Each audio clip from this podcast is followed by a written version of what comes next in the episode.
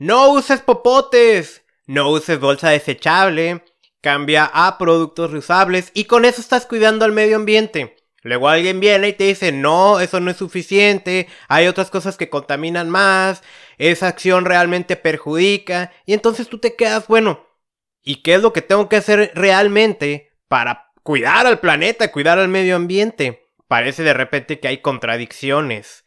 Y bueno, también tengo que decirte algo la prioridad es antes que estar fijándonos en cuidar nuestra salud de la contaminación, porque en el fondo yo creo que eso debería ser innecesario, pero la realidad es que el mundo en el que vivimos está contaminado, lo que tenemos que hacer es evitar generar contaminación. Hoy yo por eso invité a una gran amiga mía, especialista en ese tema, que nos va a enseñar cómo realmente cuidar al planeta.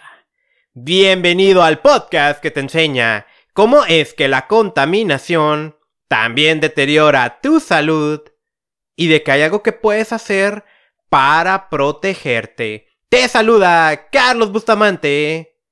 Empezamos.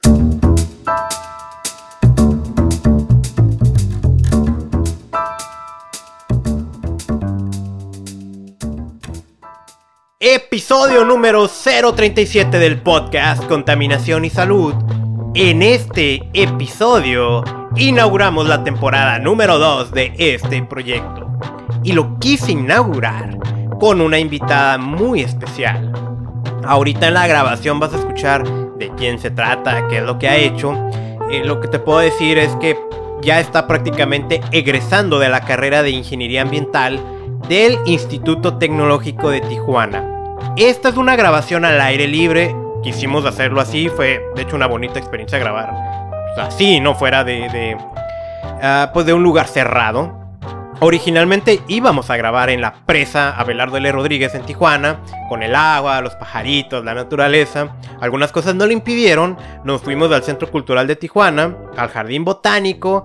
Entonces por ahí de repente vas a escuchar algún claxon, alguna sirena. El audio está editado, el audio es de buena calidad te va a encantar todo lo que te va a decir Samantha, que desde ahorita te digo, ella tiene esa personalidad que nada la para de una guerrera, una luchadora. Entonces, empezamos con esta grabación, disfrútala, ponte cómodo y suscríbete a este podcast desde la aplicación que me estés escuchando.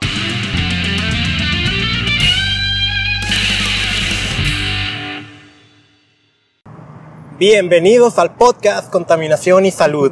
Y hoy estoy, como puedes escuchar, tal vez al aire libre.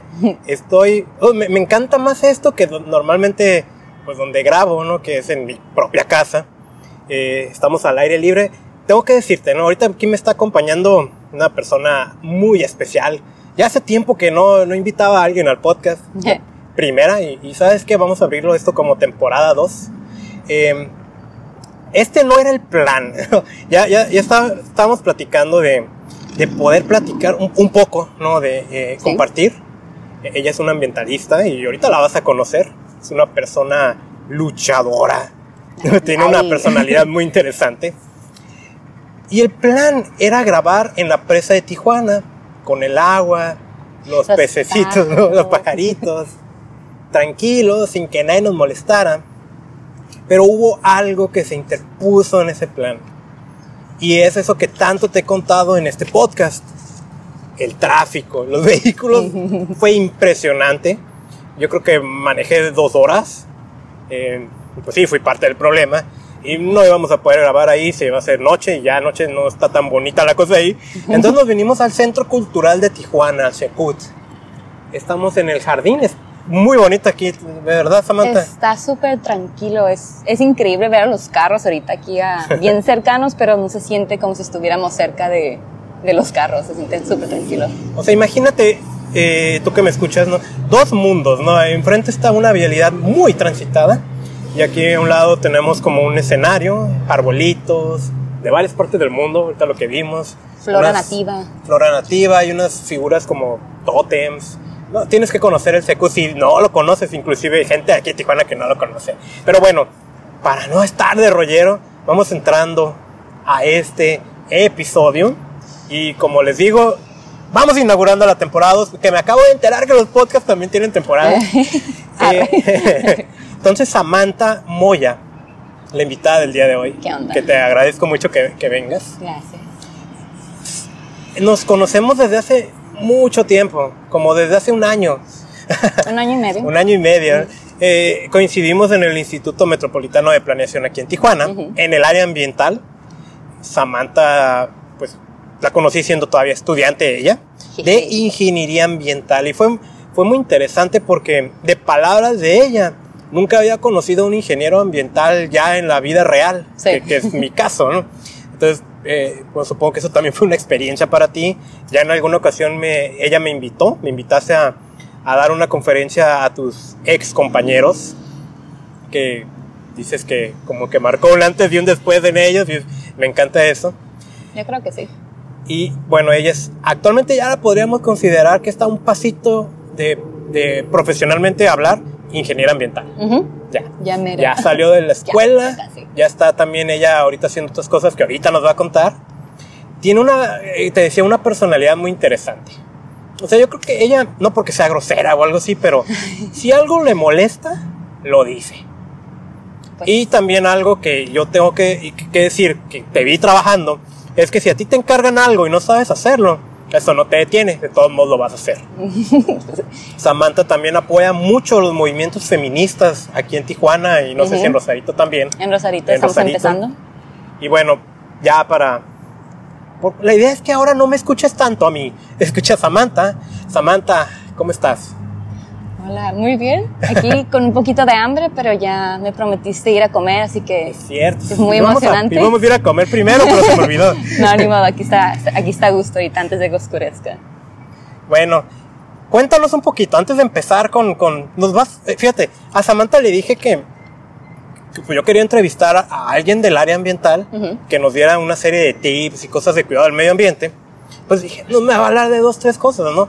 Y me mandó por correo como 100 puntos, bueno, un poquito menos. Como 20. Me mandó un montón de puntos que seguramente no vamos a ver todos hoy. Ajá. Pero antes de empezar a ver todo esto, cuéntanos un poquito, ¿qué- ¿quién es Samantha? ¿Qué está haciendo Samantha hoy? ¿Por qué la gente quiere escuchar a Samantha en este podcast? Cuéntanos Ay. algo de ti. Ay, no sé, bueno. pues como dices, sí estudié mi carrera, ingeniería ambiental, eso fue, fue una experiencia, o sea, siendo una ingeniería es como muy técnico, pero pues por el mismo tiempo muchos que nos metimos en esta carrera teníamos este, este gusto, es- este ganas de, no sé, de cambiar el mundo, de mejorar, de ayudar verdaderamente, entonces como de, de utilizar este conocimiento técnico para aplicarlo al mundo ya cuando seamos adultos oficiales. y entonces, pues sí, eso era parte, gran parte de mi personalidad desde siempre, ¿no? Desde pequeña me acuerdo, pues crecí en Rosarito, es un área pequeña, es un área muy turística, es un área de playa. Y pues creciendo con eso, pues te, te inspira a cuidarlo, supongo un poco. Entonces notas la diferencia en, en cómo se siente de día a día como el clima, el tiempo de cada día, o sea, cómo va cambiando, cómo se va afectando, te vas dando cuenta de poder- varias afectaciones, o sea, cambio climático, crisis climática, todas estas cosas. Entonces, pues, cuando me enteré que había esta carrera en el TEC, pues aquí en Tijuana se me hizo muy interesante, entonces es una de las pocas en la región que son directamente como con el tema ambiental. Entonces se me hizo muy interesante y se me hizo muy, muy global, muy, re- muy bien redondeado todas las cosas y materias que vemos en esta carrera. Entonces, pues me ha tocado aplicar no, no lo más típico que uno asumiría que es de una ingeniera ambiental, lo que estamos viendo, pero, pero me ha gustado mucho, o sea, sí, sí ha sido como muy interesante. Y bueno, antes de empezar a hablar al medio ambiente, ¿no? Que es Sí. el objetivo. Yo quiero que nos cuentes, porque es muy interesante ahorita, independiente, pues sabes, tú sabes que hay gente a favor, gente en contra, gente que no sabe realmente ni qué onda, otros que sí saben. Sí. Cuéntanos un poquito de los temas en los que tú andas involucrada sobre feminismo. Ah, ok. Sí, de hecho se me hace muy interesante también cómo combina los temas de, de ambiente y ecología con los feminismos, porque también existe esta, esta otra rama que se llama ecofeminismo. Entonces, bueno, eso es otro punto, no es mucha teoría, pero pues eh, intentando quitarnos del lado académico, no, O sea, hay que hablar de experiencias. De, sí, o sea, yo soy, me considero feminista, desde joven, desde edad de la prepa, unos 16, 17 años, que empecé como a, a leer más al respecto, a ver como muchas cosas de cómo está el mundo. Um, entonces oficialmente me decidí llamar a mí misma feminista porque se me hace que es algo importante declararte ante, ante personas que van a estar muy, muy opuestas ante ti como por pensar como piensas. Entonces esto es todo, es un tema muy grande que me, que me ha hecho conocer a mucha gente tan interesante y tan hermosa, muchas amigas muy buenas y amigues muy buenos. y, y entonces, pues sí, me, me, yo me autoproclamé feminista ¿no? a esta edad, pero poco a poco he ido aprendiendo mucho por experiencia propia, por lectura, por conocer y hablar con mucha gente, que es como muy importante cuando te quieres meter a cualquier tipo de, de activismo social, ¿verdad? Como conocer y escuchar a las personas que son afectadas por esto. Y ahorita oficialmente yo me considero feminista interseccional. Entonces, otra, también otra rama con el feminismo, ¿no? Y, y sí, ahorita me ha tocado mucha suerte conocer, como dije, a muchas personas interesantes aquí en Tijuana y en Rosarito. Y me han invitado y me han como dado esas oportunidades, esas propuestas de colaborar con, con esas personas en, en redes oficiales de feminismo aquí en Tijuana. Entonces ya llevo unos meses que he empezado a colaborar con ellas y esto significa que somos un grupo, pues por ejemplo en redes sociales, estamos en Instagram, en Facebook y en Twitter, pues estamos empezando. Y, y, es cosa de, hemos hecho pues, actividades, hemos hecho manifestaciones, eh, vamos a hacer conferencias, vamos a hacer pláticas, vamos a hacer actividades muy variadas, intentando llegar especialmente a zonas de la periferia, zonas que tal vez no pueda, sea tan fácil que llegue esta información, o sea, intentar llegar a las mujeres más que están en situación más vulnerable, se podría decir e intentar ayudar en nuestra posición de más posible privilegio que tenemos esta oportunidad de intentar ayudar lo más posible y aprender lo más posible, porque es un proceso pues constante. Sí. Oye, ¿y qué va a pasar el 9 de marzo? Pues el 9 de marzo uh, unas compañeras feministas de, del sur de, de, México han convocado un paro nacional justo después por el marco de, pues, de 8 de marzo, el Día de la Mujer Trabajadora y obviamente se escogió el 9 de marzo, que cae un lunes, porque es el día más probable que la gente esté elaborando. Entonces, que se haga un paro nacional, eso significa que las mujeres, las que se identifican como mujeres, detengan sus actividades sociales y laborales y profesionales por un día entero. Básicamente, no vayan a la escuela, no vayan a su trabajo, no, no contribuyan a la sociedad ese día, no salgan, no compren nada, no estén en la calle. Que sea una protesta, es una protesta muy pacífica, pero muy, muy intensa, de verdad darte cuenta qué pasaría si las mujeres desapareciéramos, o sea, de, de la faz de la tierra de repente un día a otro, qué es lo que le sucede actualmente a muchas personas, de muchas familias ya lo están experimentando con tantos feminicidios que se están dando. Es el punto de hacer notar de que sin, sin nosotras, sin todo este grupo, que somos más de la mitad de la población en México, ¿qué pasaría verdaderamente? ¿Qué tanto se detendría el mundo, la sociedad? Genial, ¿no? No les dije que Samantha es una persona muy interesante. intento aprender de mucha gente que está a mi alrededor, que la verdad es, es un orgullo que me consigan amiga. Sí. Digo, voy a aprovechar aquí un paréntesis nada más para recordarte que estamos grabando al aire libre. Ahorita a lo mejor escuchaste un grito medio extraño. Entonces no creas que estamos haciendo cosas... Eh, ahorita que empecé a hablar de feminismo y Son así. violentas.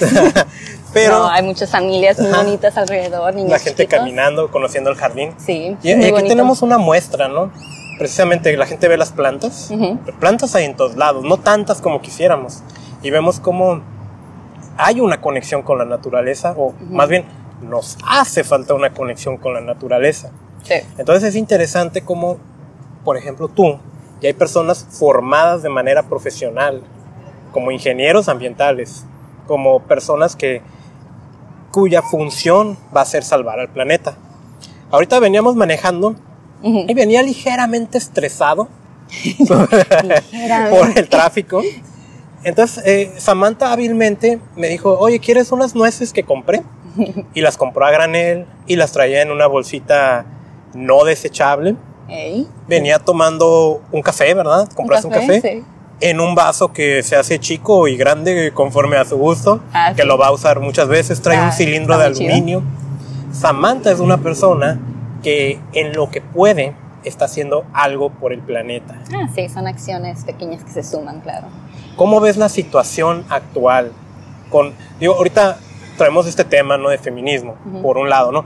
Por otro lado, otro de los temas que han sonado muchísimo es la bolsa desechable.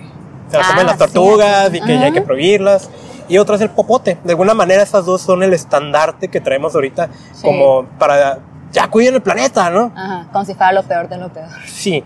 ¿Cómo ves eso? O sea, si está bien, está mal, es suficiente, no es suficiente o de plano no va por ahí la onda. Eh, es una muy buena pregunta. Siento que es algo que, que sí he leído mucho al respecto y tengo como mis opiniones. Pero a lo que puedo decir de ese tema es que, por un lado, es, es bueno, ¿no? O sea, se empieza de una forma esta ola de, de conciencia que se empieza por un lado, que ese video de la tortuga con su popote en las narices de hace años, pero hasta ahorita recientemente se, se, se viralizó y la gente empezó con sus campañas de no popote, porque es de plástico de un solo uso y afecta a la vida marina, porque es un solo uso, se va al basurero, ¿no? y termina, la mayoría termina en el océano.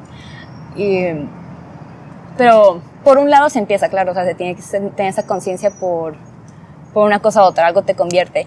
Pero, pero así particularmente, ah, y las bolsas de plástico también, o sea, todo es de plástico, en sí el plástico es uno de los contaminantes pues, más, más dañinos que más afectan el planeta actualmente y pues todo está hecho de plástico ahorita. Pero, pero luego están estos temas de, de ir al, a, a culpar al individuo, al individuo, de decir tú eres responsable de toda esta contaminación, de todo este desmadre que ha habido por años y años que se ve en, la, la isla de basura en el, en el Atlántico, Ah, toda la, eh, las capas de hielo de, derritiéndose y el calor inmenso que se ha sentido.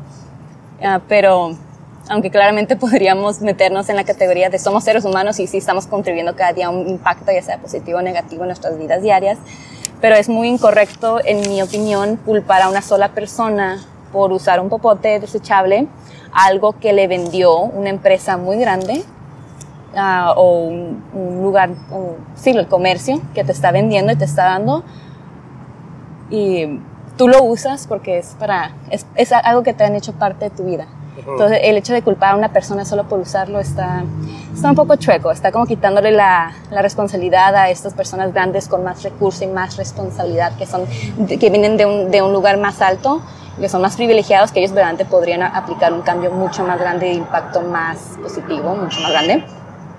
Pero también está el otro lado de, de que estamos siendo muy ignorantes con el tema de que estos popotes de plástico, o sea, por dar el ejemplo, ¿no? ya que estamos hablando, de que hay muchas personas con discapacidades físicas o discapacidades mentales que necesitan usar el popote para alimentarse o, les hace la vida inmensamente más fácil usarlo. Y nosotros como personas hábiles, como personas que puedo caminar, que puedo usar mis funciones motoras y mentales y yo puedo vivir mi vida diaria afuera sola, entonces yo no necesito un popote. Ahí, así, eso sí es verdad. O sea, yo tengo responsabilidad de muchas cosas y de lo que consumo, pero, pero pensar nada más que, que qui- quitando un popote, quitando un pequeño pedazo de plástico del mundo va a ser como, es todo lo que hay que hacer, o sea, lo que estoy diciendo como si fuera suficiente. No, no, claro que no. Aparte que los popotes de plástico por sí solos son un porcentaje muy pequeño de los contaminantes de plástico que existen en el planeta, que existen, que han encontrado en los mares. O sea, los principales son, son redes de pesca que nada más las tiran a la basura y lo- los, tiran ahí al océano, los pescadores. ¿Esa es la mayoría? Sí, Sí. en su mayoría, y eso que afecta mucho más porque mata muchos peces que no, que no eran parte de su plan pescar, y los terminan asesinando como los delfines, como pues, todas esas historias que han salido. Ah, también uno de los contaminantes más grandes del agua y del océano son las colillas de cigarro, también del suelo. Y eso es como, ah, pero nadie está haciendo su mega campaña para que dejen de fumar. Ok. Pero, y pues también esas empresas que, pues de, de tabaco que venden también sus productos, pues son mega responsables, ellos son los que están haciendo este producto, pero nadie va directamente a ellos porque es muy difícil, porque son poderosos, porque tienen dinero. Ujú. Entonces, sí, o sea, por un lado, obviamente, claro que cada persona tenemos nuestra responsabilidad, podemos hacer muchas cosas desde nuestro, desde nuestra trinchera, nuestro granito de arena, o sea, usar tu propia botella reutilizable para no apoyar estas in- industrias de botellas de plástico de agua que son horribles y que le roban su fuente de agua a pueblos originarios. y, y ayudar un poco y, y minimizar ese impacto y esa cantidad de residuos, basura. Es considerado basura cuando no lo separamos y no, los, no hacemos una gestión integral, pero digámosle basura porque no lo estamos aprovechando y lo estamos nada más tirando. Entonces, sí, o sea, no estás, no estás contribuyendo tanto tal vez a la basura o el volumen, cantidad, el peso. Y eso ayuda, pues, por muchos, es toda una cadena, ¿no? O sea, el relleno sanitario en Tijuana, o sea, que pues tiene su vida útil, tiene como todas estas condiciones que se tiene que como, mantener.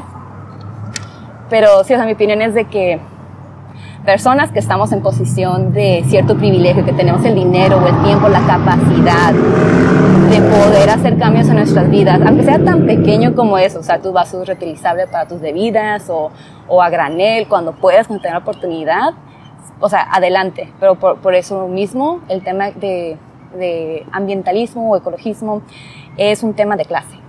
De O sea, clase. No se tiene que olvidar que para que verdaderamente logremos un desarrollo sostenible, verdadero, se tiene que erradicar la pobreza primero. Ok. Se tiene que ayudar a todo tipo de personas desde, desde digamos, desde abajo hacia arriba. Ok, vam- vamos a hacer una, como una coma ahorita. Ok.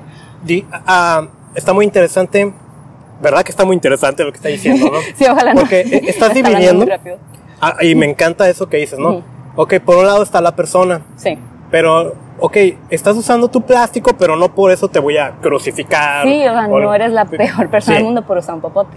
Por otro lado, dices, pues es que también hay industrias Ujú. que, ay, sí, o sea, no hay ni punto de comparación, ¿no? Ujú. Eso, eso es muy interesante eso, ¿no? Y ahorita, ah, ahorita te voy a hacer una pregunta sobre eso, pero me ganaste, o más bien te adelantaste, y usaste ahorita un término, desarrollo sostenible. Ujú. Entonces vamos a pensar ahorita que, que porque como que se abusa, ¿no? No sé si a ti te da la, la- Ajá, la impresión. Sostenible, sustentable, Ajá. se, A- se usa aparte, para todo. sí, aparte de que está el eterno debate de que si la palabra es sostenible o Ah, sí, sustentable, que ahorita no vamos a debatir eso, Sí, espero. Un punto técnico, académico, no importa. Pero es muy común que veamos a alguien ahí enfrente, un político o un empresario o alguien dando un discurso y decir es que la sustentabilidad. Ok, tú acabas ahorita de decir eso y acabas de decir es que es de clases. Ujú. ¿Cómo le definirías a una persona qué significa esto ah, en términos ah, coloquiales o Oh, claro. comunes? ¿Qué, ¿A qué nos referimos realmente con sostenibilidad o sustentabilidad? Sí, pues básicamente, ok, vamos a entrar como ahorita también en teoría, pero es, es bien fácil entenderlo diciendo con es- que tiene sus tres pilares este, te- este término de desarrollo sostenible, sustentable. Eh, está el tema económico, está el tema social y está el tema am, ecológico, el, el medio ambiente, los recursos naturales. Entonces, entre estos tres am, pilares que sostiene un desarrollo sostenible, es se tiene que haber un, un- un balance, tiene sus términos, ¿no? Y tiene que, obviamente, respetar los recursos naturales, pero también se tiene que ayudar a la gente en el tema social, que tienen que tener suficientes recursos para poder llevar su vida y que las generaciones futuras, tus hijos, nietos, etcétera, tengan suficiente para suplir bien como sus necesidades básicas y tal vez un poquito más para allá. Eso ya es tema también social por, por la calidad de vida. Eso es muy importante en este tema de no solo es con basta con tener comida suficiente para la semana, sino pues también tienes que disfrutar la vida y explorar y estar, es, poder tener la posibilidad de ir más allá. Y pues está lo económico, obviamente, porque por el, por, por el sistema en el que vivimos, que está actualmente en todo el mundo, pues es importante, ¿no? El, la, mantener esta economía, este flujo de dinero tal vez. O sea, sí se, sí se están sacando estos recursos naturales y se están invirtiendo, haciendo productos y metiendo para cosas que se, que se venden, que se meten al sistema, ¿no? Y tiene que haber un balance, porque de ahí también está, pues, está ligado, no se puede hablar de uno sin hablar de otro, verdaderamente. Podemos decir detalles, pero esto está tan ligado de que, por el mismo tema de calidad de vida, de que Ujú. tenga suficiente dinero y que se erradica la pobreza, pues en el tema de economía. Pero obviamente sin el recurso natural no hay economía. Entonces, y también es parte, es una infraestructura de salud, tener tus plantas es para la tierra, es para ti, es para todos los seres vivos en el planeta. Y tener este balance. Entonces sí, o sea, está extremadamente ligado. No puedes decir aquí tal vez uno es más importante que otro. O sea, obviamente nuestra base fundamental es los recursos naturales, de ahí nace todo. Pero pues estamos ahorita los seres humanos viviendo y utilizando estos recursos, entonces tenemos, somos animales que vivimos aquí, somos parte del ciclo, solo que hay que aprender a ser equilibrados con el resto. Sí. De hecho, en el episodio anterior de este podcast, hablaba sobre la industria de la moda, ¿no? Y yo les decía, bueno, tú vistes y yo tengo que vestir. La realidad es que la industria de la moda es la segunda más contaminante. Sí, Pero el problema es excesos. claro. Y aquí es, aplica mucho lo que tú estás diciendo. Ahora, me voy a regresar tantito. Otra vez, dijiste, hay individuos, Ujú, no que el individuo usa popote o no, no lo crucifiquemos, ok. ujú, Pero también hay industria. Y la industria, ok, lo tenemos, de alguna manera dices, son dos, también podemos pensar que hay una relación entre ellos, Sí. pero bueno, teniendo esa situación, ¿no? Teniendo, por ejemplo, ahorita el hecho que me dices que, que las redes eh, está peor que las bolsas, ¿no? En, en- cuando están ahí en, en las, en, el, mar, ¿no? En el océano. de la, de la cantidad de afectación que podría tener.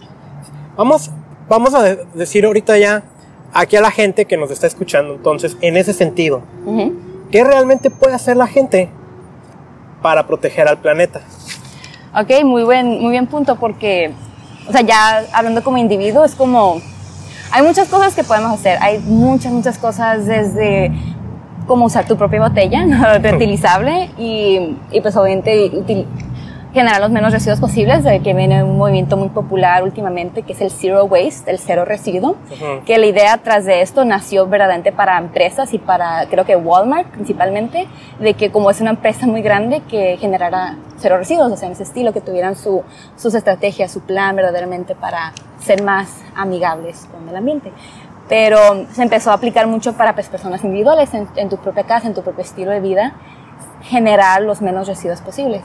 Ah, o sea, ya sea que no estás comprando cosas que vengan empaquetadas, que vengan con plástico, que vengan con cosas, o hacer tu compostaje con tus residuos orgánicos, o sea, que puedes usar con tu, en tu jardín, o que estás regresando esta, estos nutrientes hacia el suelo, o sea, eso es como los zero waste, ¿no? O sea, que no vaya al bote de basura, básicamente, o lo menos posible. Oye, Samantha, eh, Zero Waste es cero residuos. Ajá.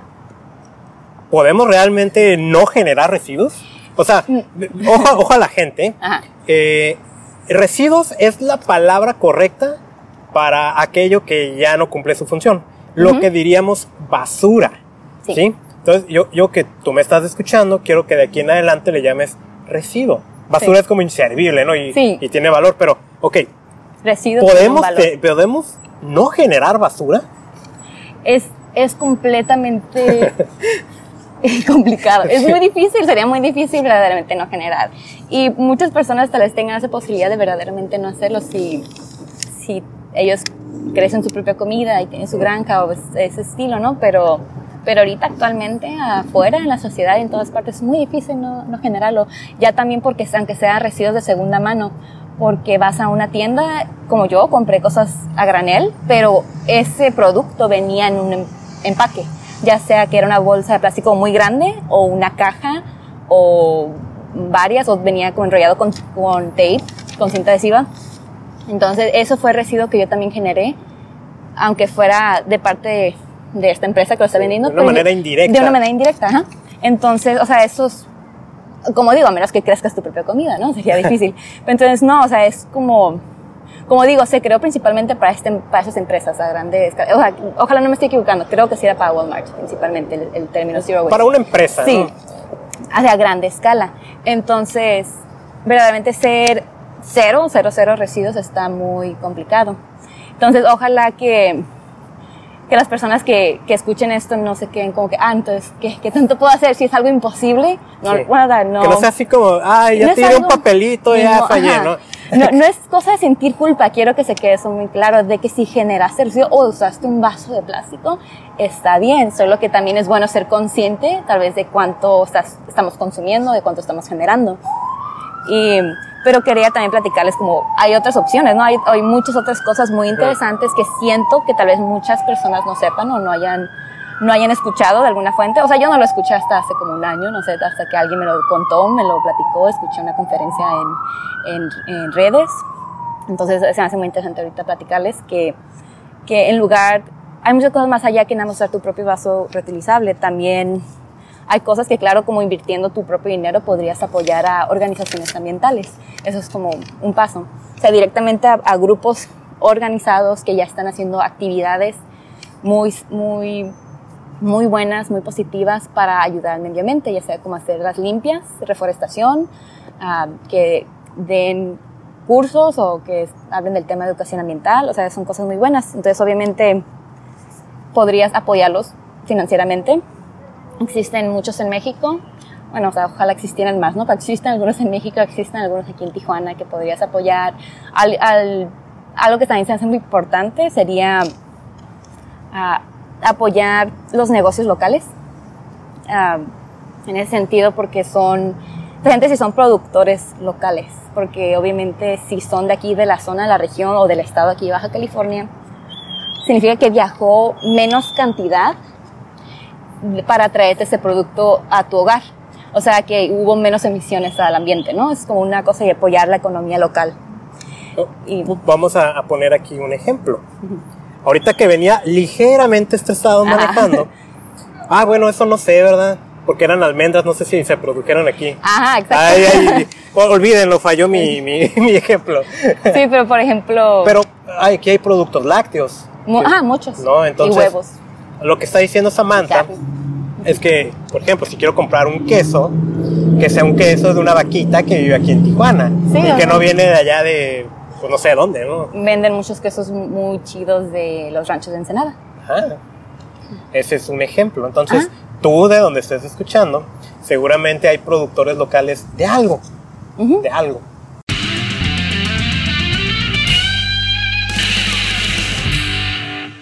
Antes de continuar con el episodio, quiero pedirte nada más un minuto para decirte algo. Va a ser muy rápido y es muy importante. La contaminación y las sustancias indeseables que están en nuestro entorno, sea en el medio ambiente o nuestro hogar, definitivamente causan un daño a nuestra salud. No siempre las podemos evitar. Lo ideal es no exponernos a estas, pero a veces es irreal esta opción.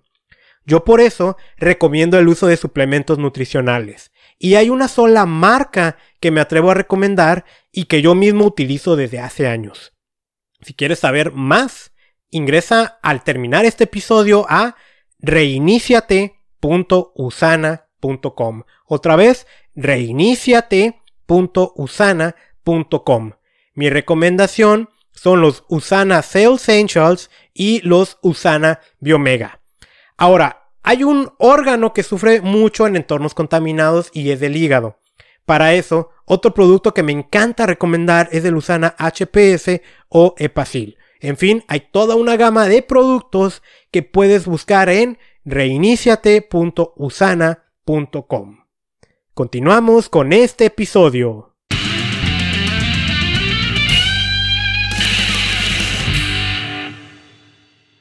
Sí, y también de, como lo estamos haciendo, de ropa, porque la industria de moda es de la más contaminante. Ah. Entonces, para tal vez no apoyar a esta industria tanto, compra localmente personas que hagan su propia ropa o, o, también, obviamente esto ya es más avanzado si tienes tiempo, aprender a, hacer tu propia ropa o arreglar tu propia ropa para que dure más.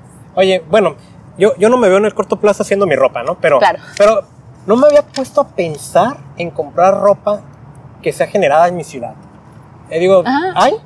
¿Hay aquí en Tijuana? Sí, sí lo hay. De hecho, la camiseta que estoy usando ahorita la hicieron, ah, en, la compré en Rosarito. O sea, desde ahí el diseño es de, es de Rosarito, de la Galería Rojo. Me encanta. Eh, Ahí les pasamos la factura a la compañía para la publicidad. Sí, gracias.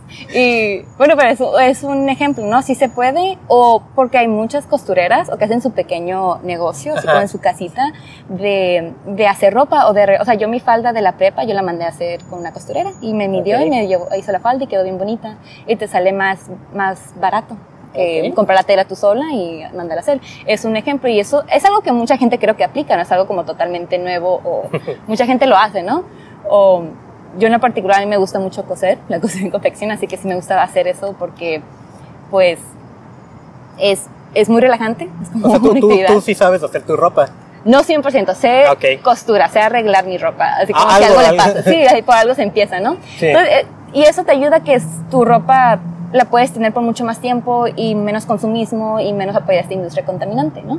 Entonces, es como esos detalles, ¿no? O verdaderamente el, el saber cómo arreglar tus, no solo ropa, pero aprender cómo arreglar tus propias cosas o saber cómo dar este mantenimiento con, con personas que sepan arreglarlas y hacer como un, un intercambio de, de, productos, un trueque, que es algo que se está haciendo muy popular y que se hace como de las mejores opciones para hacer más, para hacer menos impacto negativo. Es como yo, no, yo tengo un producto, yo tengo no sé, una licuadora y la quiero intercambiar y necesito algo más, lo hago este grupo, porque estoy en un grupo en Facebook de trueques, y dices, tengo una licuadora, pero quiero algo más a cambio, o sea, como que ahí está, un trueque fácil, ¿no? Sí. Entonces, es como de segunda mano que tienes la otra opción, o sea, comprar de segunda mano, comprar a estas personas que, darles una segunda vida. O sea, comprar en el sobre ruedas, que es algo también que no es nada nuevo, es algo que pues, todas las personas hacemos, creo, de muchas más, más seguido que yo, también me encanta ir al mercadito. Sí. Este, si alguien, alguien nos está escuchando como del sur, el sobre ruedas es el equivalente al tianguis. Ah, sí, sí, sí. A las, son, son, a los, ajá, son los puestitos que se ponen en la calle, uh -huh. que nos encanta aquí en esta ciudad. Me ¿no? fascina. en Rosarito hay unos bien buenos. sí. Este, muy buen tip, ¿eh? Sí, yo, no, me, yo me voy a llevar de tarea eso porque acabo de hablar de la industria de la moda. Claro. Pero la realidad, me gusta decir esas cosas porque ni tú ni yo, que estamos en el área mental, somos perfectos. Ajá. Tenemos mucho mucho que mejorar y es yo no, yo no compro mi ropa a locales, entonces ahí me voy con un, con un asterisco ahí. Sí. Y, y, por ejemplo, eh, hablando de economía, hablando de, de, ser de la, de la prole, acá como entre nos, o sea, te sale más barato muchas veces. Yo estoy haciendo una chamarra que me encanta, la uso como mucho y está muy buena, me costó 10 pesos en un sobre ruedas cerca de mi universidad. Okay. O sea, es como la mejor cosa que tengo. Y entonces está muy chido, sí, sí se puede verante ahorrar, ¿no? Solo y, y, pues sentirte un poquito mejor tal vez porque estás aportando menos emisiones al ambiente.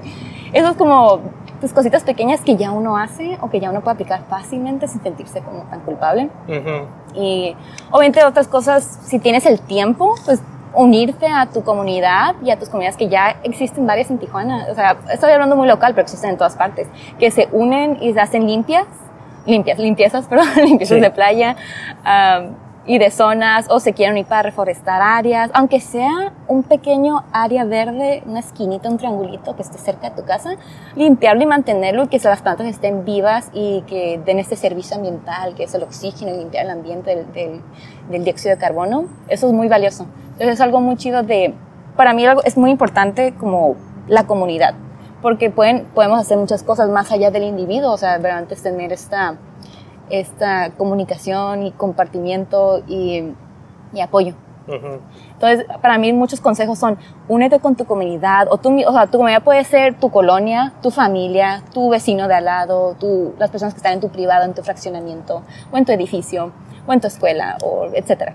Entonces, pueden hacer muchas actividades. Uno que es, que es de mis favoritos es hacer un huerto urbano un jardín comunitario donde pueden crecer su propia comida, compartirse entre ustedes y o mantener este jardín bien bonito y tener un área verde súper bien cuidado, que hay un ejemplo hermoso que me encanta en Rosarito, cerca de donde yo crecí, en la colonia Independencia, por si alguien la conoce, cerca de la primaria Independencia, hay un parque que la gente de ahí, los vecinos, se ponen a cuidar y le hicieron lo que es y está hermoso y es verde. Es un parque. Sí, es un, o sea, le dieron la utilidad de parque, es como, es un área pública y ellos le dan mantenimiento totalmente, ellos lo cuidan y lo riegan y lo mantienen limpio, está al lado de, de un arroyo, así que no está, no es para urbanizarse, no es para que, como construir casas, entonces es un, un área pública, entonces le hicieron un parque y está hermosísimo y lleno de vida. Uh -huh. ¿Y qué otros tips traes por ahí? Porque yo, yo, veo, yo veo tu libreta. Sí, las apunté para que Me da miedo ver porque parece como una tesis. Nah. Pero, este, ¿qué otro? Porque ya, ya vimos, uh, ahorita Samantha nos comentó de comprar localmente para reducir emisiones, uh -huh. eh, apoyamos la economía local, sí, que ese es el concepto sí, muy claro. básico de sustentabilidad. Uh -huh. eh, nos acabas de decir de apoyar en eh, como grupos uh, sí. comunitarios. Te, te, paso un tip. Eh, hay un grupo de, que se llama Ewali, Ah, es, sí, sí, claro. Andan bien activos ahorita Me forestando en, en, Rosarito, sí. están muy metidos con el tema de residuos. Uh -huh. eh, yo te invito a que los sigas. Ahorita están haciendo una colecta que va a tener de beneficio a un hospital. Eh, estamos viendo con el movimiento Salvemos la Playa, que uh -huh. está en Facebook, que tenemos, pues, ya ni sé ni cuántos, yo tengo más de 17 años ahí. Eh, a ver si organizamos una campaña de limpieza de playas ahora en marzo. Eh, hay otro grupo que hace mucho, que se llama Kilómetro 21, me parece. Kilómetro 1. Uno. Sí, aquí en Tijuana. Estamos hablando de aquí Tijuana y Rosarito, ¿no? Y, y Ensenada. Entonces, eso es como para aportar un poquito a lo que nos está diciendo Samantha. ¿Qué otro tip te gustaría decirnos? ¿Cómo salvar realmente al planeta? Hay uno que te guste de esos 50 que traes ahí. ok, sí, sí, tengo una lista, me gustan las listas. Um, bueno, Déjate ok. alumbro porque Ay, gracias. como, como no están viendo, pero esto del aire libre no habíamos contemplado que se que mete sí el sol. oscurece, sí, como que, como que no hay luz. bueno, o sea, algo que se hace muy grande, que no es posible para todas las personas, pero podemos empezar por algo, es usar menos tu carro. ¿Ok? O sea, ahí no, o sea, los, aparte de que lo que estamos hablando es muy ad hoc al tema de que hay mucho tráfico, nosotros somos el tráfico cuando vamos en carro, o sea, no es un tráfico, nosotros somos parte del problema. Pero pues así también es el diseño de la ciudad, ni modo, es muy entendible que te tengas que mover rápido de una forma confiable de, pues en tu propio carro para ir a tu, a tu trabajo, ir a tu escuela, ir a hacer tus mandados. O sea, yo también pues ando mucho en carro de repente, pero intento o lo más posible andar en transporte público, ya, ya me sé todas las rutas, creo. Por tanto, pues andar moviéndome y mudándome. Y tengo una bicicleta que uso, o- ojalá me lo podría usar más, pero de repente no me da tiempo. Pero eso es una muy buena opción que a la larga obviamente también te ahorra dinero, porque pues es- no usas gasolina y nada más es como mantenimiento muy leve que le tendrías que dar. Es algo fantástico porque es muy saludable para ti y menos emisiones y podrías divertirte llegar mucho más rápido a ciertos puntos porque con las, con- no tienes que seguir directamente las vialidades que existen, no tienes que dar tantas vueltas, podrías llegar más rápido y sentirte mejor porque no hay tantas emisiones de, al ambiente. Ojo con este dato, que yo, yo creo que ese es el tip que más digo en este podcast, Sí. porque yo califico al automóvil de cuando se usa de manera excesiva. Obviamente no soy inocente y vuelvo a decir que vengo ligeramente estresado por el tráfico de hoy, Sí. pero eh, cuando lo usamos de manera excesiva es un asesino de ciudades y es un asesino en contaminación y es un asesino de salud. Entonces, te voy a hacer una pregunta. Yo ya sé que me vas a responder porque veníamos platicando de esto, pero no está grabado. Entonces, en esta ciudad, en Tijuana, como en muchas otras ciudades de México, estamos viendo un boom inmobiliario. Estamos Eh. viendo un boom en que hay construcciones hacia arriba, edificios habitacionales, mixtos. Y hay un grupo de presión, que cada ciudad lo tiene en distintas zonas, eh, que se oponen a eso. Y casi Sí. siempre el argumento que no falta es, ya somos mucho, muchos, ya hay mucho tráfico, si viene más gente, Va va a haber más tráfico, más contaminación, ya no nos podemos mover. Ok, con ese tip que ahorita tú acabas de decir, de bájale al automóvil. ¿qué piensas tú sobre este argumento de que no deberíamos estar construyendo así porque va a haber más tráfico? ¿Por qué pensamos así? Pues porque estamos acostumbrados a que todo está bien lejos dentro de la ciudad, de cómo está por todas partes la extensión, la mancha urbana. Entonces, obviamente tenemos que usar el carro para llegar de una forma rápida y segura, ¿no? A muchos puntos. Entonces, pues, tenemos todavía esa mentalidad, creo. Entonces, obviamente, un edificio de lo que sea de pisos, de cuatro niveles hasta 20, ¿no? Ah, va a tener su impacto negativo hacia lo urbano, hacia lo vial y hacia el ambiente. Pero también va a traer impactos buenos, siendo que, que si están haciendo hacia arriba, o sea, una densidad más alta, va a haber, más, va a haber menos ah, gasto al recurso del suelo, porque en vez de hacer como 20 casas desplayadas horizontalmente, estás haciendo 20 hacia arriba. Entonces nada más estás usando el espacio que hubieras usado tal vez para cuatro. Por ejemplo, o sea, no estoy midiendo 100%, pero ayuda, ¿no? Estás usando menos Ujú. suelo, estás usa- eh, evitando que se... Lo que estás Que diciendo, lo que estás diciendo es que al medio ambiente le conviene más una manera que otra. Sí, yo creo que sí. ¿Y O sea, cuál es la que sí se hace de forma correcta. Porque todo podría hacerse de forma incorrecta, ¿no? Ah, yo creo que sí, la densidad de hacer eh, estos edificios de, de- eh, podría definitivamente ayudar. Porque, por ejemplo, si estamos densificando y haciendo edificios en ciertos puntos donde hay ah, servicios y equipamientos, eso significa pues como clínicas y tiendas y escuelas, ¿no? Por ejemplo. Ah, entonces lo tenemos más cerca, entonces es mucho más fácil caminar, usar tu bici o un transporte público que llegas en 5 o 10 minutos. Y mucha gente experimenta eso ahorita si vives en zonas como en el centro, ¿no? O sea, muy poca gente vive ahí, o sea, como oficialmente comparado con el, el lado oeste o otras partes, pero tienen las cosas muy cerca. Yo, cuando vivía en Otay, ahí cerca de Otay Módulos, uh, yo tenía todo muy cerca, yo caminaba a todas partes porque tenía el supermercado, la lavamática, la escuela, todo súper cerca. Yo caminaba y ahí tenía el transporte público súper cerca y se me hacía lo mejor, era lo mejor. Entonces, imaginemos como esa, ese escenario, pero replicado en toda la ciudad. Y bueno, es como, como dije, o sea, tiene todo ese tema técnico para hacer, para que sea realmente como, digamos, sustentable, sostenible, para que no afecte, porque tiene que, lo que afecta tiene que tener sus medidas de mitigación y sus medidas de corrección y si vas a dañar algo, tienes que hacer algo diferente a tu actividad para, me, para compensar lo que dañaste. Si quitaste un árbol, ahora tienes que hacer un área verde de tantos metros cuadrados y que sea como un parque o un servicio para la gente del edificio, para la gente pública, ¿no?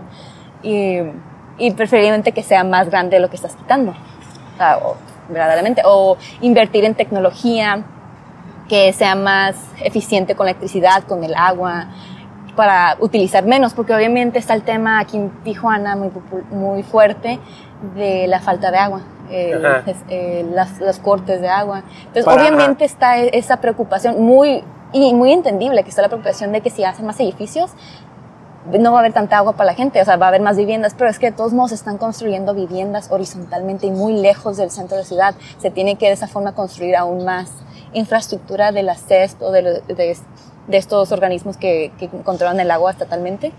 Um, para suministrarles el agua a estas personas, darles su, su servicio que es su derecho. Y entonces de esta forma, si tenemos todo más, más junto, más ordenado, si se hace de una forma correcta, podría facilitar esta presión sobre estos servicios. Y, al igual que va a minimizar la necesidad de usar un automóvil de larga por larga distancia, o lo utilizas menos, menos distancias y que hay menos emisiones también. O sea, hay muchos beneficios que podrían traer. Por eso es importante estar al tanto de estos desarrollos, tener personas buenas, al tanto estos técnicos, estos analistas que están trabajando en los estudios. Como de, tú. que, ojalá, creo que sí. De, porque se tienen que hacer estudios de impacto ambiental, de, de, impacto urbano y de impacto vial y a veces de riesgo y de mitigación de riesgo en sus casos. Tengo varios ejemplos porque esto es de hecho algo en lo que laboro ahorita. Entonces, tenemos una gran responsabilidad porque tendremos que nosotros proponer estas medidas de mitigación también y estas personas tienen esta responsabilidad, los que están como um, los inversionistas, los desarrolladores, para, para poner atención y realmente meter estas medidas de mitigación y de compensación y prevención de daños ambientales y a la sociedad. Uh -huh. Fíjate que se dan cuenta que un ingeniero ambiental, porque Samantha es un ingeniero o ingeniera ambiental, sí. no es su función amarrarse a una ballena. Es, sino, lo, lo digo como, como una... Puedo hacer ambas. O, no, su función no es poner el ambiente en la fiesta, ¿no? su, e, esto que está platicando Samantha es una de las funciones de un profesionista en medio ambiente. A mí me encantaría que uh -huh. estudiantes de ingeniería ambiental te estén escuchando. Es una realidad que a veces están un poquito perdidos, ¿no? Ah, lo estamos. Eh, sí. Entonces, para, como para ir cerrando este podcast, bueno, a mí me encantaría si grabamos 5 o 6 horas más, estaría fabuloso, ¿no? Pero eh, me encantaría que ahorita aprovechando, ¿no? Uh -huh. ¿Qué te gustaría decirle a la gente que está estudiando algo relacionado con el medio ambiente? ¿Qué, qué es lo que te hubiera okay. gustado que te dijeran a ti, que no te dijeron y que ellos deben de saber ahorita? Porque al final de cuentas, ellos lo están preparando precisamente para salvar al planeta uh -huh. y muchas veces pues terminamos en otra cosa que perdidos un sí. perdidas sí perdidos ¿Qué, ¿Qué, les dirías? hay muchas cosas que también a mí me hubieran gustado saber y ahorita te lo tengo muy fresco en la mente porque lo acabo de acabo de finalizar pues mis estudios estoy en proceso de como formalmente ser una ingeniera ambiental pero sí supongo que por un lado es, es, como la experiencia que mencionamos levemente de que es importante tener como personas que ya lo han vivido y tienen experiencia diferente y variada, que nos den una plática, una clase o que sean nuestros profesores, nuestros catedráticos, porque necesitamos saber de todo tipo de experiencia, no solo de, de un lado, no solo de lo académico, no solo lo industrial, sino realmente de experiencia variada. Entonces, no sé, ¿qué me gustaría decirles? Que, que, hay muchas opciones. Hay muchas cosas que yo no me imaginé que iba a estar trabajando en esto durante la universidad hasta que empecé a hacer mi residencia, bueno, mi servicio social y mi residencia profesional. fue como mucha suerte y muchas cosas y muchas oportunidades que decidí tomar y decidí perseguir aunque me dan miedo, porque me queda, no conozco de esto, qué miedo, pero vi el potencial de, de, aprender mucho y de ver algo nuevo y, y trabajarlo de, de otro lado, de otro lado que tal vez no nos platicaban tanto en la escuela pero también tuve suerte que un profesor sí nos platicó sobre, sobre el implant, por ejemplo. Entonces yo sí supe que, cuál era su función y existencia, el tema de la planeación de la ciudad, de qué tan importante es su impacto para el ambiente, porque es bastante, es algo muy grande. Y pues sí, o sea, me gustaría decirles de que, de que verdaderamente el tema ambiental es algo que ahorita es muy importante. Es algo que en cada ámbito, en cada carrera debería ser algo muy importante porque sin importar en qué estés laborando, en qué, estés, en qué te estés formando profesionalmente, es algo que es, es, de vida diaria, que se tiene que saber, en cada trabajo se tiene que saber sobre estos temas e impactos ambientales positivos y negativos y, y que se puede hacer como una industria, como un grupo grande, como, como un instituto que se puede hacer para ayudar. Entonces, no sé, no se, no se cierren o no se encasillen a sí mismos en solo un lado. O sea, pueden, o solo un trabajo, porque podrían tener 30 trabajos variados en toda su vida, como Carlos, él ha tenido varios, muy, muy diferentes y ahorita pues le ha tocado muy buenas experiencias también, ¿no? Y, y yo también he tenido más experiencias como muy interesantes, estoy muy afortunada de, de haberlo, de tener estas oportunidades. Y son temas muy diferentes, algunos son temas sociales con las comunidades, de proyectos comunitarios, otros son uh, como una analista técnica en un escritorio, otras son en una tienda, pero en todos podrías tener un impacto positivo, entonces no, no sé, pueden hacer un bien en cualquier lugar donde estén, en cualquier empresa o negocio o como ustedes mismos como, como empresarios independientes. Ah, pueden hacer un gran cambio, un gran impacto y aparte de que pueden hacer muchas cosas al mismo tiempo. Yo estoy trabajando y estoy mucho en el activismo social, en el en el feminista y en el activismo uh, ecológico también, que, que a mi tiempo, obviamente, no me quiero, no me voy a matar a mí misma, pero es algo importante tener esta variedad para sentir que estás trabajando de todos los ámbitos y estás como haciendo lo que está en tu poder y en tus, y en tus ganas de lo que tú quieres hacer de, por varios lados. Sí. ¿Mm? Entonces, si tú estudiaste o estás estudiando algo relacionado con el medio ambiente, y estás perdida o perdido en que, ay, esto no era lo que yo pensaba, vuelve a escuchar los últimos cinco minutos de este audio para tener, ahí vas a tener una guía muy, muy interesante que acaba de decir Samantha. Entonces, ahora sí, ya mira, ya para, para ir cerrando, para uh, pues que la gente como que dijera un poquito lo, que hemos platicado hoy. eh, el papel del feminismo en el medio ambiente o de, las líderes feministas en medio ambiente. ¿Qué, ¿Qué, tan relacionado, tan importante es esto? Ok, o antes que nada no soy experta para nada, o sea, yo soy persona que ha leído y ha platicado con gente, o sea, así, así de sencillo, ¿no? Soy joven y me falta mucho para aprender. Pero, o sea, pues de donde nació esto fue más o menos del movimiento de los 70 que empezó a nacer mucho como la, la, la conciencia ambientalista en muchos grupos, especialmente en los grupos feministas y, y, sociales, porque se dan cuenta de que, de que obviamente si están afectando el medio ambiente, si están afectando nuestros recursos naturales, nuestro aire, nuestra agua, nuestro suelo, nos están afectando a nosotros como personas. Pero desde, este, desde esta perspectiva feminista es de que las mujeres somos actualmente las más movidas y las más metidas en el activismo ambiental. Y las que más como somos esa conciencia por varios temas sociales, por varios temas culturales, podrían ser muchos o pocos como ustedes quieran verlos, pero es la realidad, es lo que se está viendo. Un ejemplo muy grande es Greta Thunberg. Un, un ejemplo aquí localmente en Tijuana es Patti Cervantes, que ella es una activista social aquí joven muy, muy activa en la zona. Y ella todavía no sabe, pero va a salir también en este podcast. Eh. Tiene, Va a tener la inauguración de su tienda libre de plástico. Mañana. Mañana. Y no voy a alcanzar a subir el audio antes, pero bueno, cuando lo escuchen ya la habrá estrenado. Ya, sí, ya vayan. sí, Patti Cervantes, la Eco Girl, para que la, busquen en Facebook. Sí, Sí, es, eh, y es muy chida. Entonces, obviamente son ejemplos aislados, pero es algo que se nota también hasta en mi propia carrera de ingeniería ambiental. Eh, Somos más mujeres que, que hombres. Pero, pero es, eh, más o menos de ahí nace, ¿no? La importancia de que como mujeres somos un grupo mm, que ha sido más vulnerable también por temas de, de la sociedad, culturales, lamentablemente. Entonces, como que nace más esa empatía hacia, hacia, los, hacia nuestro planeta, hacia los animales, hacia los recursos naturales, porque sabemos cómo es no tener una voz. De, de- de ahí nace. Entonces, Ok. de ahí es como que el ecofeminismo, más o menos. O sea, sí mete el tema de, de que también las más, personas más afectadas por la crisis climática, inundaciones y, y robo de tierra y de recursos naturales son mujeres principalmente y de los pueblos originarios principalmente. Ok, qué- qué, Entonces- interesante eso. Sí, entonces es como importante hacer, es, es importante hacer una distinción para, para entender cómo está afectando y a quién.